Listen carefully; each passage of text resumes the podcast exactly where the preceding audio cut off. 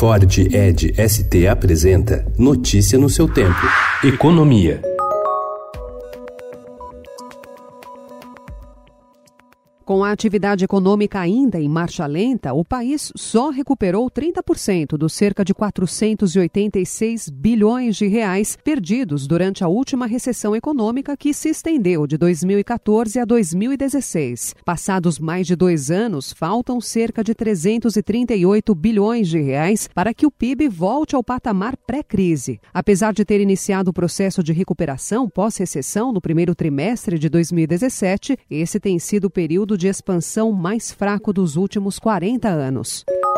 O governo de Maurício Macri anunciou ontem que a maior parte da dívida de curto prazo da Argentina, detida por investidores institucionais, bancos, seguradoras e fundos, será paga pelo próximo presidente, que será eleito em 27 de outubro. Se o resultado das eleições primárias ocorridas em 11 de agosto se repetir daqui a dois meses, a chapa kirchnerista, composta por Alberto Fernandes e Cristina Kirchner, será responsável pelo pagamento.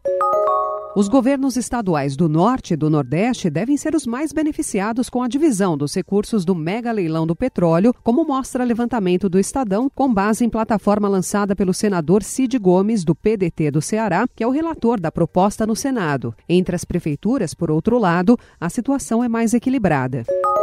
A direção da Casa da Moeda enviou comunicado a seus empregados para incentivá-los a aderir a um plano de demissões voluntárias, uma vez que o ajuste será inevitável. Desde 2017, a empresa está qualificada no programa de parcerias de investimentos, área do governo que conduz privatizações e liquidações de estatais.